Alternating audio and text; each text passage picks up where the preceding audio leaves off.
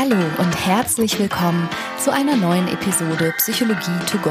Das ist dein Podcast für hilfreiche Gedanken und Impulse direkt aus meiner psychotherapeutischen Praxis. Halli, hallo. Mein Name ist Franka Ceruti. Ich bin von Beruf psychologische Psychotherapeutin und hier in diesem Podcast hörst du jeden Sonntag was aus meinem spannenden Berufsfeld. Und heute habe ich mich mal eines Themas angenommen, nicht zum ersten Mal. Es ist das Thema die emotional instabile Persönlichkeitsstörung beziehungsweise Borderline.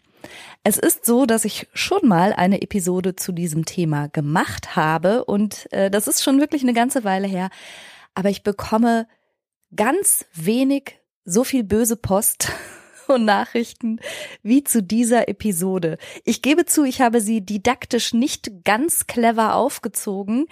Ich starte mit einem sehr historischen Einblick ähm, und schildere die Lebensgeschichte einer Frau. Und die meisten Menschen hören diese Episode nicht zu Ende, verstehen deshalb auch vielleicht nicht so genau, warum ich diesen Zugang gewählt habe und äh, schalten irgendwann entnervt aus und schreiben mir dann, sag mal, bist du dumm und was soll das überhaupt für ein Zugang sein und hast du die letzten 30 Jahre Borderline-Forschung eigentlich verpasst und inwiefern soll das überhaupt hilfreich sein? Ja, wie gesagt, man kann die Episode zu Ende hören und dann erschließt sich der Clou und auch der Grund, warum ich das so gemacht habe. Aber für all diejenigen, äh, die zu Recht bemängeln, naja, das war didaktisch, wie gesagt, vielleicht kein Meisterstück, für diejenigen möchte ich heute nochmal eine ordentlich strukturierte Episode zur emotional instabilen Persönlichkeitsstörung präsentieren. Mit Zahlen, Daten, Fakten, natürlich einem Einblick, wie das Leben mit dieser psychischen Erkrankung so aussieht und auch Behandlungsmöglichkeiten.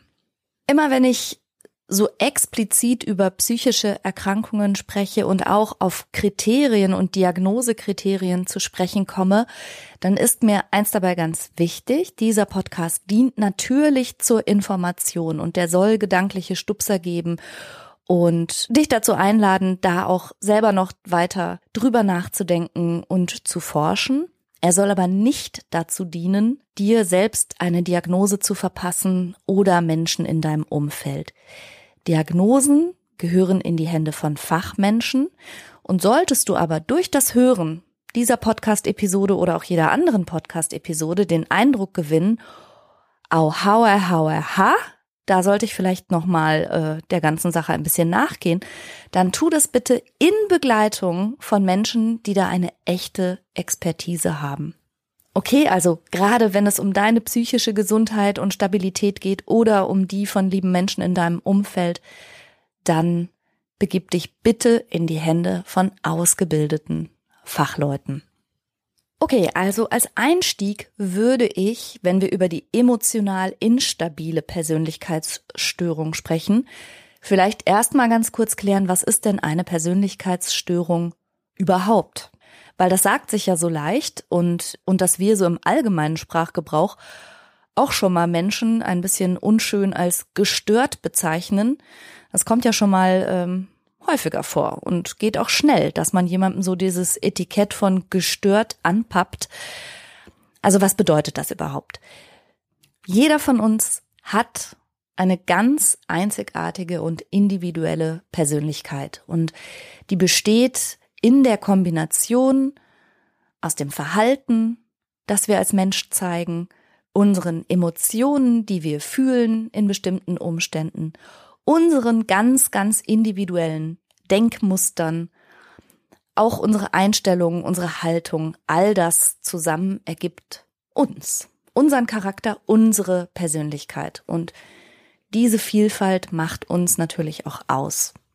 Und die Weltgesundheitsorganisation zum Beispiel, die fasst es so zusammen, sie sagt, unter Persönlichkeit versteht man die charakteristische Art und Weise, wie eine Person sich verhält, wie sie das Leben erlebt und wie sie sich selbst, andere Menschen, Ereignisse und Situationen wahrnimmt und interpretiert. Also das ist Persönlichkeit. Und von einer Persönlichkeitsstörung würde man demnach dann sprechen, wenn irgendetwas in dieser Wahrnehmung, in diesem Erleben, in dieser Interpretation von Ereignissen und Situationen, sagen wir mal, ungewöhnlich läuft. Also immer dann, wenn ein Mensch ein sehr durchdringendes Muster von Gedanken zeigt, auch von Gefühlen, Reaktionen und Verhaltensweisen, die so von einer wie auch immer gedachten Norm abweichen und auch verhindern, dass diese Person in ihrem Alltag gut und reibungslos funktioniert. Dann würde man von einer Persönlichkeitsstörung sprechen.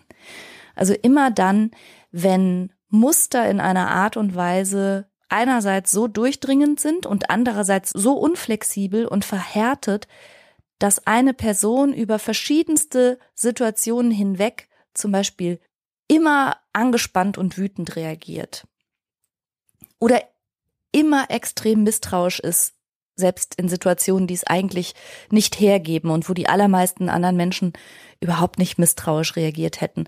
Also immer wenn etwas so sehr starr an einer Person ist, sehr auffällig und sie in ihrem alltäglichen Funktionieren behindert, dann kann man schon mal über eine Persönlichkeitsstörung nachdenken. Im Kern sind Persönlichkeitsstörungen vor allem Interaktionsstörungen. Also das bedeutet, dass die betroffenen Personen sich eben in aller Regel nicht, sagen wir mal, geschmeidig und unfallfrei unter ihren Mitmenschen bewegen und in ihrem sozialen Umfeld, sondern dass sie eben auffallen, dass sie anecken, dass sie sonderbar wirken. Menschen mit Persönlichkeitsstörungen fällt es ganz schwer, zum Beispiel Beziehungen überhaupt erstmal aufzubauen, sie zu entwickeln und dann auch aufrecht zu erhalten und zwar in einer Art und Weise, die für beide Seiten angenehm und befriedigend ist. Ähm, enge Beziehungen funktionieren häufig nicht gut. Oft haben sie große Schwierigkeiten, sich in die Sichtweise anderer hineinzuversetzen oder Verständnis für andere aufzubringen. Dann haben sie häufig Gedankengänge, die für andere nicht so richtig nachvollziehbar sind.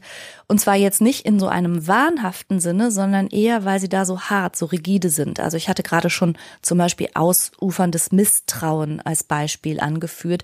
Es gibt aber auch zum Beispiel ja die zwanghafte Persönlichkeitsstörung.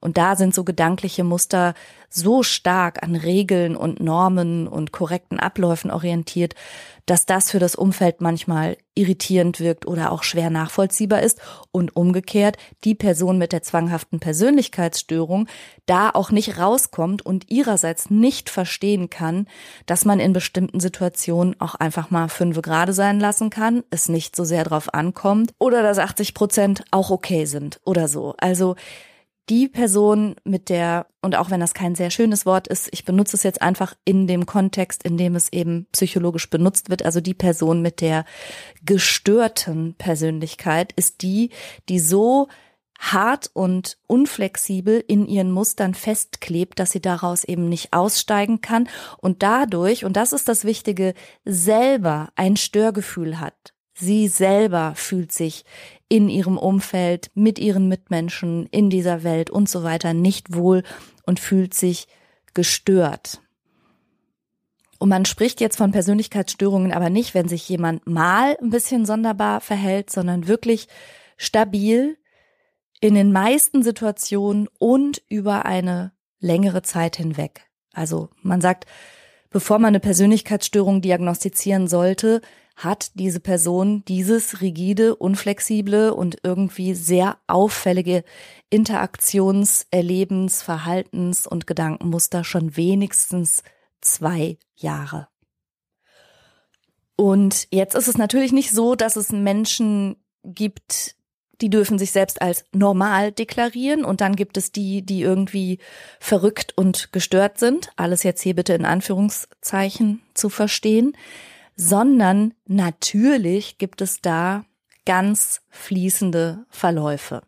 Also es gibt da nicht nur äh, schwarz-weiß, gesund und krank, sondern es gibt mehr gesund, stabil und psychisch, wenn man so will, normal und weniger gesund, stabil und in Anführungsstrichen normal. Also es gibt auf jeden Fall zwischen diesem Schwarz und Weiß Graustufen und Farbverläufe und Nuancen. Und bei milderen Formen würde man vielleicht von einer Persönlichkeitsakzentuierung sprechen. Da hat eine Person vielleicht, sagen wir mal, so einen kleinen kleinen Drall in eine Richtung, wirkt vielleicht mal ein bisschen überempfindlich oder mal ein bisschen, wie auch immer, anstrengend oder zu leistungsorientiert oder was weiß ich. Aber es geht noch irgendwie klar und es ist auch noch, naja, sagen wir mal, situationsabhängig und die Person kann das mit Kraftanstrengung auch noch steuern.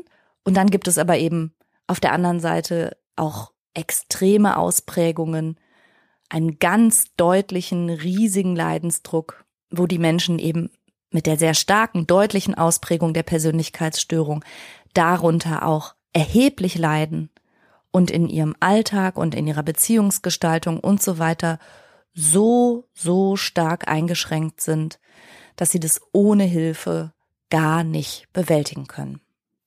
Also das sind so die allgemeinen Kennzeichen für Persönlichkeitsstörungen. Und die emotional instabile Persönlichkeit, auch die gibt es natürlich in Nuancen. Es gibt eben Menschen, die wirken vielleicht ein bisschen überempfindlich, ein bisschen sprunghaft.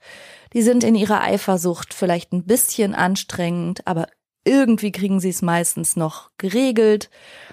Die haben vielleicht häufig wechselnde Beziehungspartner und ändern auch ihr Outfit, ihren Look und ihre Erscheinung wirklich häufig, aber der Leidensdruck hält sich irgendwie noch in Grenzen bis hin zu so starken und wirklich extremen Schwankungen im Inneren und so heftigen Emotionen in alle Richtungen, dass sich die Betroffenen, ja im Grunde muss man sagen, sich selbst ausgeliefert fühlen und das Gefühl haben, nicht nur ihre Emotionen kaum bewältigen zu können, sondern auch keine Ahnung haben, wie sie die kontrollieren können. Und die emotionale Instabilität ist eben auch so durchdringend, dass sie sich manchmal körperlich wie psychisch unglaublich stark spüren und auch alles um sie herum sehr stark spüren und dann wieder in Zustände geraten, wo sie sich wie leer fühlen, wo sie gar nichts fühlen. Aber all das entzieht sich halt sozusagen ihrer eigenen Kontrolle. Und da, wo die Gedankenwelt von Menschen mit einer milderen Form von emotionaler Instabilität vielleicht manchmal so ein bisschen negativ oder misstrauisch ausgelenkt ist, da ist die Gedankenwelt bei stärker betroffenen Menschen durchaus so, dass sie manchmal wirklich ja auch psychosenah werden kann, also mit Überzeugungen, dass alle sich gegen sie verschworen haben, dass alle sie irgendwie schädigen wollen und dann werden auch manchmal Zusammenhänge gesehen, die es in Wirklichkeit gar nicht gibt und von denen die Betroffenen aber vollkommen überzeugt sind. Und wie gesagt, auch das Körpergefühl kann sich ändern, nicht nur von stark fühlen zu gar nichts fühlen, sondern durchaus auch so, dass die Betroffenen die Welt um sie herum als unreal und nicht ganz echt oder fake empfinden oder wie ein Film. Also nochmal zusammengefasst, die emotional instabile Persönlichkeit ist eben, wie der Name schon sagt, gekennzeichnet durch eine ganz tiefgreifende Instabilität. Und die betroffenen Personen empfinden eben diese Instabilität nicht nur in ihrem eigenen Gefühlsleben und entsprechend auch in den Beziehungen und wie sie sie gestalten, sondern diese Instabilität erstreckt sich auch darauf, dass sie nie so genau wissen, wer bin ich, was will ich, was brauche ich, was tut mir gut, was tut mir nicht gut, was sind meine Ziele im Leben? Und so weiter. Sie finden in sich selbst keinen Halt, keine Ankerpunkte, keinen irgendwie festen Rahmen und erleben stärkste Schwankungen. Innerhalb der emotional instabilen Persönlichkeitskategorie kann man noch unterscheiden, ob jemand eher zum impulsiven Typ gehört. Das sind diejenigen, bei denen vor allen Dingen so eine mangelnde Impulskontrolle ersichtlich ist. Also der impulsive Typus ist gekennzeichnet durch unkontrollierbare Wutanfälle, ganz plötzliche Verstimmungen, wo auch das Umfeld, aber die betroffene Person selber halt auch oft gar nicht mitkommt, huch, was ist jetzt eigentlich passiert, wie als hätte sich eine Gewitterwolke vor die Sonne geschoben oder es würde plötzlich ein Orkan toben. Und es passiert wohlgemerkt, und das ist mir auch ganz wichtig zu betonen, nichts davon passiert absichtlich oder um das Umfeld auf Trab zu halten oder so, sondern die Hauptleidtragenden sind die Betroffenen selber, denn sie sind ja diejenigen, die diese stürmischen Emotionen die ganze Zeit ertragen müssen. Aber ja, auch für das Umfeld ist das natürlich eine außerordentliche Herausforderung, sich da jeweils drauf einzustellen und überhaupt mitzuschneiden, was passiert hier gerade. Das geht dann eben, wie gesagt, von Aggression, manchmal auch körperlicher Aggression gegen sich, gegen andere, zu teilweise vollkommen unbegründeten Vorwürfen, die aber mit ganz viel Druck vorgetragen werden, auch mit ganz viel innerer Not und ganz viel Leid. Es kommt zu Impulsdurchbrüchen jeder Art und dann nach solchen intensiven Gefühlsphasen ist dann eben aber da auch manchmal ein Gefühl von Gefühllosigkeit oder nachdem das Gewitter nach außen sich entladen hat, kommen dann auch Phasen von Selbsthass, von absoluter Selbstabwertung und dann kann es zu einem Rückzug kommen. Und all das spielt sich aber eben auch in, in teilweise kurzen Zeitabschnitten ab. Und es überfordert die Betroffenen massiv. Sie wissen selber nicht, was da mit ihnen passiert und warum und wodurch das genau ausgelöst ist, sondern sie fühlen und reagieren direkt im gleichen Moment. Das ist sozusagen der impulsive Typ der emotional instabilen Persönlichkeitsstörung. Und dann gibt es noch den sogenannten Borderline-Typ und da sind wir jetzt sozusagen beim Titel der heutigen Episode. Und beim Borderline-Typ steht eben nicht so sehr die Impulsivität, auch die Aggressivität und diese Ausbrüche im Vordergrund, sondern es dreht sich vor allen Dingen um die Instabilität so im eigenen Inneren. Also das eigene Selbstbild ist instabil, so Fragen wie, wie ich gerade sagte, wer bin ich, was will ich, sind nicht klar zu beantworten. Dementsprechend schwierig ist es aber natürlich auch, äh, stabile Beziehungen einzugehen und zu halten. Und zum Beispiel ist sehr typisch für Menschen mit einer emotional instabilen Persönlichkeitsstörung, dass sie in ihren Beziehungen, je nachdem, wie sie sich gerade fühlen und wo sie gerade innerlich unterwegs sind, auch ihre Mitmenschen entweder ganz stark idealisieren und für die perfekten Menschen halten und für absolut gute Wesen, mit denen sie immer zusammen sein wollen. Und dann kann im nächsten Moment die Stimmung umschlagen und dann kommt es zu totaler Abwertung, zu großem Misstrauen und dann aber auch zu einem Gefühl der Verlorenheit, also da, wo vorher das Bestreben bestand, eine Verbindung aufzubauen, diese Verbindung auch unter ganz hohen Kosten und unter ganz viel Anstrengung unter allen Umständen zu halten, bloß nicht verlassen zu werden. Und dann kommt dieser Kipppunkt und plötzlich wird diese, diese vorher so idealisierte Person, an die die Betroffenen sich auch oft so stark gebunden haben oder wo sie sofort eingezogen sind oder wo sie ganz viele Verbindlichkeiten eingegangen sind, diese Person wird so von jetzt auf gleich plötzlich durch eine ganz andere Brille betrachtet, abgewertet und dann kommt es auch ganz schnell zu Konflikten oder sogar zu Trennungen. Und das ist alles sehr, sehr anstrengend. Und das hängt damit zusammen, jetzt insbesondere beim Borderline-Typus, dass aber wirklich eben auch die Wahrnehmung so instabil ist und sich verändert. Also die Wahrnehmung der eigenen Person, ja, aber auch die Wahrnehmung anderer Personen und die Wahrnehmung der ganzen Welt da draußen. Und ich hatte ja schon gesagt, dass das bis hin in so einen psychosenahen oder tatsächlich psychotischen Bereich gehen kann. Und daher kommt auch der Begriff Borderline. Borderline ist ja eigentlich die Grenzlinie und der Grenzbereich.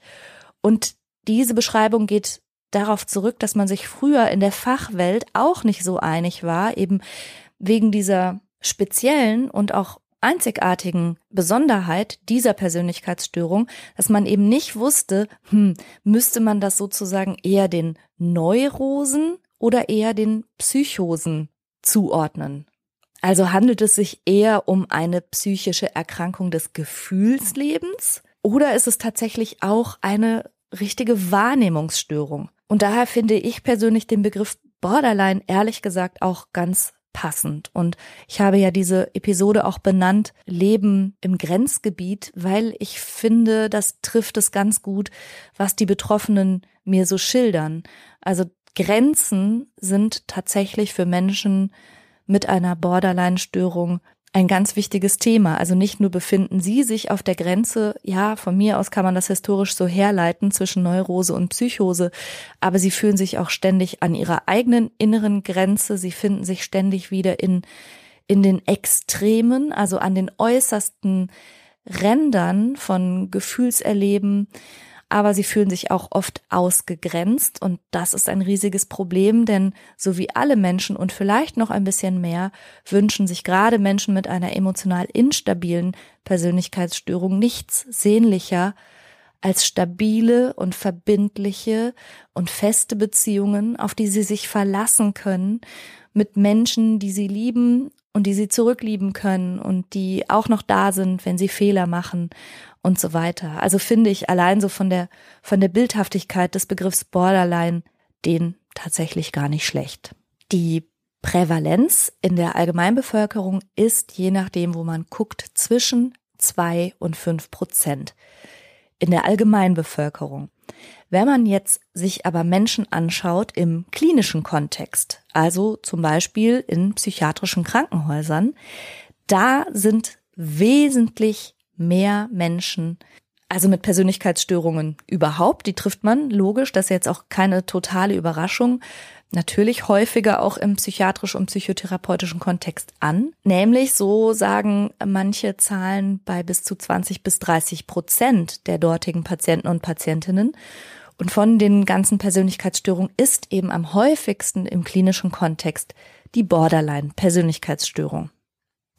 Das geht sogar so weit, dass meiner Beobachtung nach, also ich habe ja auch in verschiedenen Krankenhäusern gearbeitet, dass wenn dort davon die Rede ist, dass jemand eine Persönlichkeitsstörung hat, dann äh, ist damit automatisch gemeint, derjenige hat eine Borderline-Persönlichkeitsstörung. Also es gibt etliche andere. In der ICD-10 sind zehn verschiedene Persönlichkeitsstörungen verzeichnet. Dazu gehört die histrionische, die zwanghafte und so weiter. Es gibt viele Persönlichkeitsstörungen. Aber im klinischen Kontext habe ich das ganz häufig erlebt, dass, wie gesagt, wenn da von einer Persönlichkeitsstörung die Rede ist, ist allermeistens gemeint, derjenige hat eine emotional instabile Persönlichkeitsstörung, weil man die da halt häufig sieht. Und am allerhäufigsten sieht man sie tatsächlich in der Kinder- und Jugendlichenpsychiatrie.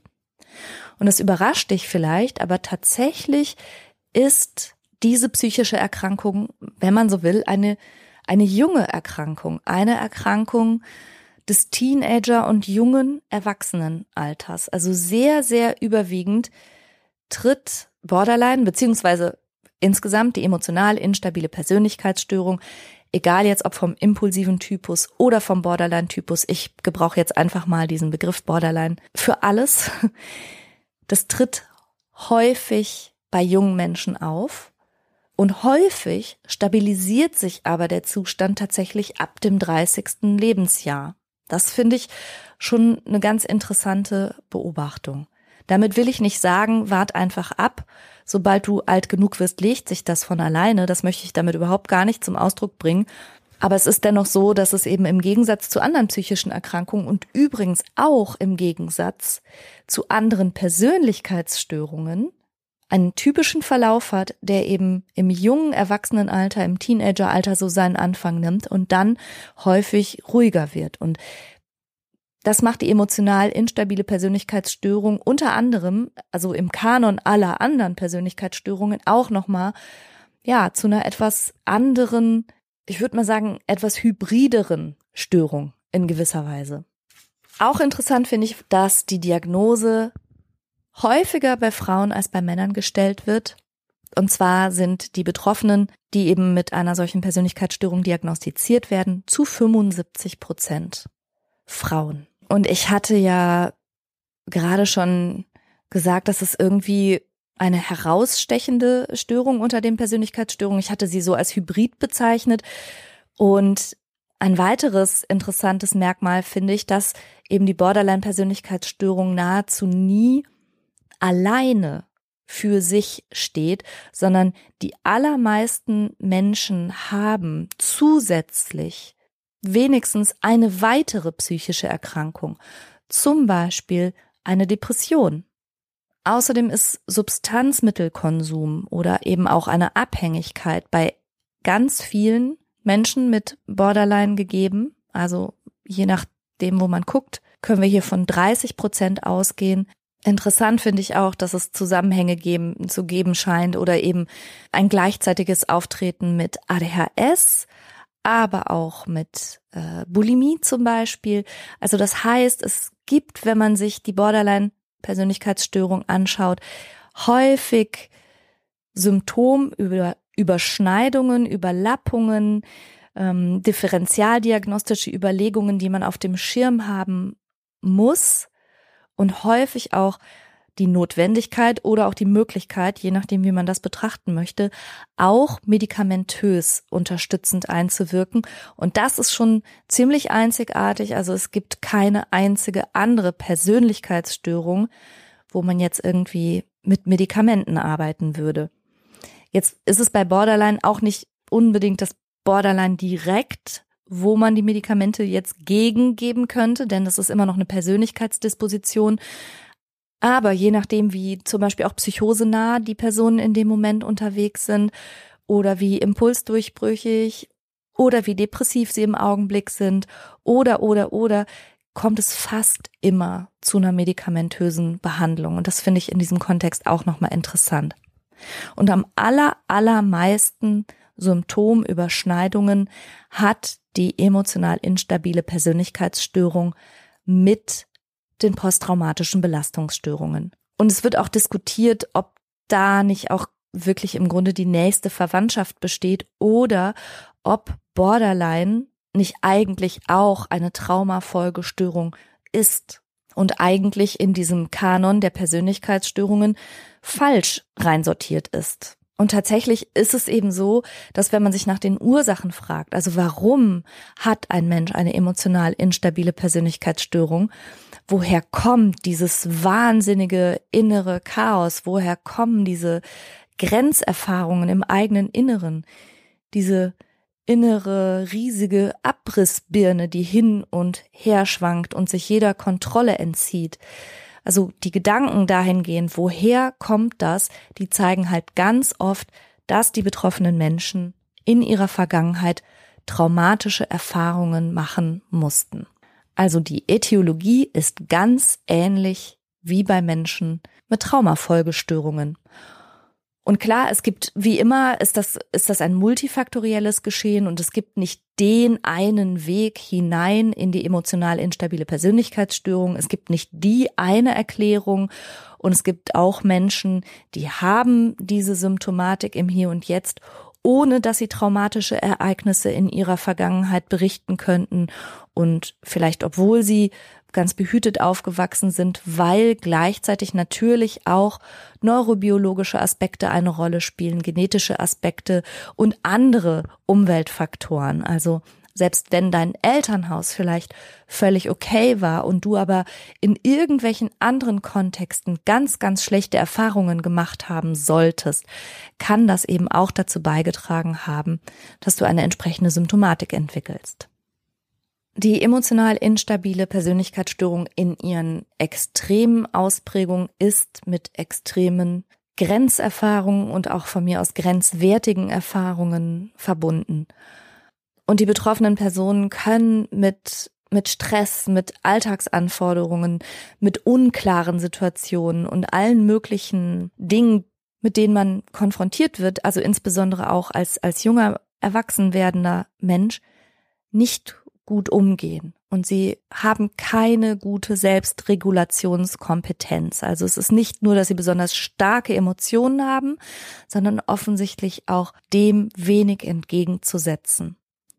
Und das mündet dann nicht nur, ich hatte das gerade schon gesagt, häufig zum Beispiel in Substanzmittel Missbrauch. Also alle Arten von Substanzen werden konsumiert und missbraucht im Sinne einer Selbstmedikation, was dann eben häufig dazu führt, dass parallel eben auch eine Sucht sich entwickelt. Aber auch Essen, aber auch Sexualität, aber auch sonstige körperliche Erfahrungen, auch Sport oder riskantes Autofahren, alles Mögliche wird auf die Spitze getrieben und manchmal auch missbraucht. Und in diesem Kontext spielt auch Selbstverletzung eine häufige Rolle. Und all das kann verschiedene Funktionen erfüllen. Häufig geht es eben darum, sich aus einem dissoziierten Zustand, wo man im Grunde sich wie ausgegrenzt aus der realen Welt fühlt, sich wieder echt und real zu fühlen. Oder auch um hohe Anspannung zu stoppen und irgendetwas zu tun, um diese überschüssige Energie, bevor man platzt, irgendwie loszuwerden. Auf das Umfeld wirkt das natürlich alles im mildesten Fall, sagen wir mal, irritierend, aber es ist schon natürlich herausfordernd, diese Schwankungen mitzugehen. Und was Angehörige häufig schildern, ist, dass sie ja, oft schier außer sich sind vor Sorge, weil eben das Verhalten so schwer einschätzbar ist, weil die Betroffenen sich selber Dinge antun und zufügen, die gefährlich sind und man eben als, als Partner, Partnerin, Vater, Mutter, Kind, Bruder, Schwester oder beste Freundin, ganz egal, häufig so wahnsinnig hilflos daneben steht und einfach auch gar nicht weiß, was man tun kann. Und das Wichtigste ist an der Stelle natürlich zum einen nach Möglichkeit und wenn es die eigenen Kapazitäten und Ressourcen hergeben, Verständnis aufzubringen und zu versuchen, das nicht als gegen sich gerichtet zu verstehen, sondern eben als Ausdruck von höchster Not und eben der emotionalen Instabilität, unter der die betroffene Person noch viel mehr leidet als das ganze Umfeld. Das ist so das eine. Aber, und das möchte ich auch an der Stelle ganz ehrlich sagen, ich finde es auch wichtig, sich um sich selber zu kümmern und auf sich aufzupassen und vielleicht eine Selbsthilfegruppe zu kontaktieren oder sich selber als angehörige Person auch um therapeutische Unterstützung zu bemühen, denn es ist ein Kraftakt, so etwas auch dauerhaft mitzubegleiten. Und wenn der Lieblingsmensch im Leben unter einer emotional instabilen Persönlichkeitsstörung leidet und man entscheidet sich, diesen Weg mitzugehen, dann ist es ganz wichtig, auf die eigenen Kraftreserven aufzupassen. Und das gilt ganz pauschal gesagt natürlich für die Begleitung und Unterstützung von jeder Person, die an einer psychischen Erkrankung leidet oder von jeder Person, die an irgendeiner Erkrankung leidet. Die Herausforderung im Zusammenleben mit Menschen mit Borderline besteht aber eben darin, dass sich ja viele der Symptome, ja, wie ich eingangs schon gesagt habe, eben in der Interaktion zeigen, im Miteinander, in der Beziehung. Und dass vieles sich natürlich erstmal so darstellt wie, ja, gegen die angehörige Person gerichtet, die Aggression, die Ausbrüche, die Eifersucht, das Misstrauen, die Unterstellungen und all das findet ja erstmal ihren Ausdruck vor allen Dingen in Vorwürfen, in Anklagen, in Streitigkeiten, in Reizbarkeit und so weiter. Und das ist einfach daher extra schwierig, damit umzugehen. Die optimistische Botschaft ist, dass man in Hinblick auf die Borderline-Persönlichkeitsstörung wirklich viel geforscht hat und dass es gute Therapieansätze gibt und auch nachgewiesenermaßen wirksame Therapieansätze. Und die möchte ich jetzt auch noch kurz vorstellen. Also bei schwereren Ausprägungen, wo die Menschen eben nicht mehr ihren Alltag, ihren Beruf und ihre Beziehungen so weit noch geregelt bekommen, sondern wo sie sich wirklich selber behindert, beeinträchtigt und gestört fühlen in dem Leben, das sie eigentlich gerne hätten. In diesen schwereren Fällen, vor allen Dingen, wenn dann auch noch bestimmte selbstgefährdende Verhaltensweisen hinzukommen, ist ein wirklich umfassender Ansatz wichtig. Und der kann eben verschiedene therapeutische Ansätze umfassen. Der kann umfassen, dass man ein Unterstützungssystem nutzt, wie zum Beispiel betreutes Wohnen, dass man Gruppen aufsucht, dass man unter Umständen auch Medikamente bekommt und eben je nach Schwere und Ausprägungsgrad der Erkrankung gibt es verschiedene Ansätze, wie man die Lebensqualität der betroffenen Menschen wirklich verbessern kann, wie man sie unterstützen kann und wie man ihnen helfen kann, mit diesen Herausforderungen, die das mitbringt, umzugehen. Ich poste wie immer hilfreiche Angebote und auch Internetseiten, die ich gut finde, in die Show Notes unter diese Podcast-Episode. Und genauso breit wie eben das Spektrum der Borderline-Störung ist, eben von milderen bis zu schwersten Ausprägungen, so stellt sich eben auch das Behandlungssetting dar, von ambulanten Gruppen, die man aufsuchen kann, bis hin zu stationären Aufenthalten oder sogar bestimmten unterstützten Wohnformen. Und einer der therapeutischen Ansätze, der ganz bekannt geworden ist, und da verweise ich jetzt nochmal auf meine andere Borderline-Podcast-Episode, ist die dialektisch-behaviorale Therapie, kurz DBT nach Marsha Linehan. Und ein weiterer Ansatz, den ich auch aber nur ganz kurz vorstellen möchte, ist die Schematherapie. Die DBT wurde von Marsha Linehan entwickelt. Sie ist selbst betroffen von der Borderline-Persönlichkeitsstörung und hat daher so aus eigenem Erleben heraus ihren sogenannten dialektischen Ansatz entwickelt. Und die Dialektik besteht eben zwischen diesen beiden eigentlich erstmal vielleicht unvereinbar erscheinenden Aspekten. Zum einen der Akzeptanz der gegenwärtigen Situation, aber auch der Selbstakzeptanz, dass es jetzt so ist, wie es ist und dem anderen Pol, nämlich der Veränderung, die angestrebt wird und die man auch erzielen kann. Und das ist so, sozusagen die Dialektik, also zwischen Veränderung und Akzeptanz. Und Bausteine der DBT sind Achtsamkeit, also es geht viel um die Fähigkeit, den eigenen Körper, aber auch das eigene Denken, aber auch den gegenwärtigen Moment und alles Mögliche wirklich achtsam und genau wahrzunehmen, und zwar nach Möglichkeit, ohne es zu bewerten und zu beurteilen, aber auch vor allen Dingen ohne sich von eben diesen Wahrnehmungen überwältigen zu lassen. Es geht ganz viel um Emotionsregulation und eben auch Techniken zu lernen, wie man mit starken Emotionen umgehen kann, ohne zum Beispiel auf sowas zurückzugreifen wie Risikoverhalten, Konsum oder Selbstverletzung. Und die Fertigkeiten, die man in den DBT-Therapieprogrammen lernt, nennen sich Skills. Also man lernt wirklich Fertigkeiten. Und diese Skills beziehen sich auch zum Beispiel auf Zwischenmenschliches, also auf Kommunikation, aber es gibt auch Skills, die sich auf die Stresstoleranz beziehen und wie man mit schwierigen Situationen funktional und gesund umgehen kann. Also letztlich ist es ein wirklich umfassendes und in seiner Wirksamkeit auch vielfach bestätigtes Programm, in dem man lernt, sich selber besser wahrzunehmen und besser zu regulieren und dadurch auch besser mit seinem Umfeld und seinen Mitmenschen umgehen zu können. Wenn du also auf der Suche bist nach, nach Hilfe und Unterstützung, dann google auf jeden Fall nach DBT und achte auch darauf, dass zum Beispiel Therapeutinnen und Therapeuten bestenfalls eine DBT-Qualifikation haben. Und ein weiterer ganz vielversprechender therapeutischer Ansatz für Menschen mit einer emotional instabilen Persönlichkeitsstörung ist die Schematherapie. Das ist noch eine relativ, naja, jetzt im Verhältnis betrachtet, junge therapeutische Strömung.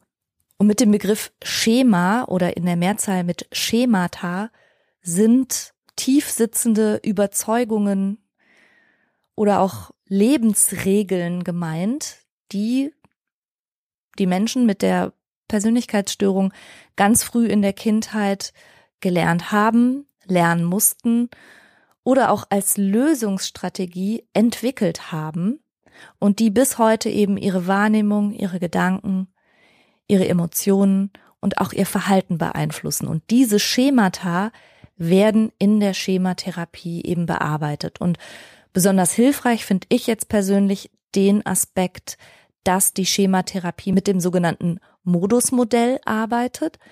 Also sie arbeitet zum Beispiel mit dem wütenden Modus oder dem impulsiven Modus oder dem verletzten Kind Modus, aber auch mit dem gesunden Erwachsenen Modus. Das heißt, und wenn du diesen Podcast schon häufiger mal gehört hast oder vielleicht auch bei unserer Live-Podcast-Tour dabei gewesen bist, die Schematherapie arbeitet ganz stark mit der eigentlich gar nicht mal so neuen Idee, dass unsere Psyche nicht aus einem Guss ist, sondern eben aus verschiedenen und manchmal stark widerstreitenden, widersprüchlichen Anteilen. Und die Schematherapie legt ihren Fokus darauf, diese Anteile gemeinsam mit den Patienten und Patientinnen zu identifizieren und kennenzulernen und auch zu verstehen, dass wenn gerade bestimmte Emotionen stark im Vordergrund stehen, auf welchem Modus die sozusagen beruhen und welcher innere Modus da gerade angesprungen ist. Und dieses Modusmodell finde ich persönlich sehr hilfreich, um eben Fertigkeiten und Fähigkeiten zu entwickeln, das eigene Innere ja ein bisschen aufgeräumter wahrzunehmen und zu regulieren und vor allen Dingen den gesunden Erwachsenenmodus zu stärken und damit eben auch gesunde, erwachsene Verhaltensweisen und gesunde, erwachsene Entscheidungen für das eigene Leben und gesunde und erwachsene Entscheidungen für die Beziehungen, die man führen möchte und so weiter. Ja, wie so oft komme ich an den Punkt, wo ich denke, och, über Borderline könnte man ja ganze Bücher schreiben. Und das ist natürlich äh, passiert.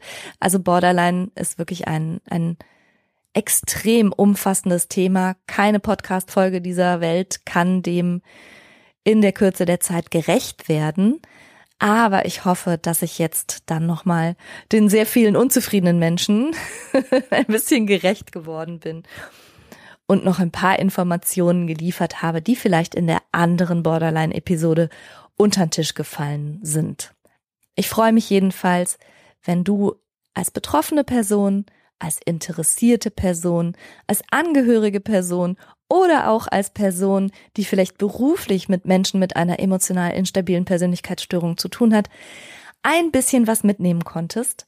Ich werde so wie immer auf Instagram unter meinem Account franka-chiruti-psychologie Posts äh, zu diesem Thema machen und ich freue mich, wenn du da deine Gedanken zum Thema auch noch teilen magst.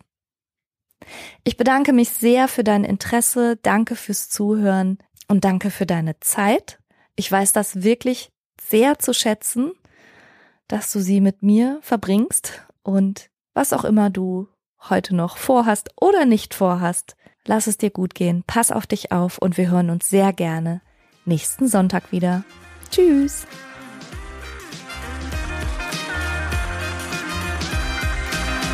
Das war's für heute. Ich hoffe, du konntest eine Menge frischer Gedanken für dich mitnehmen. Mehr davon gibt's auch auf meiner Seite www.franca-ceruti.de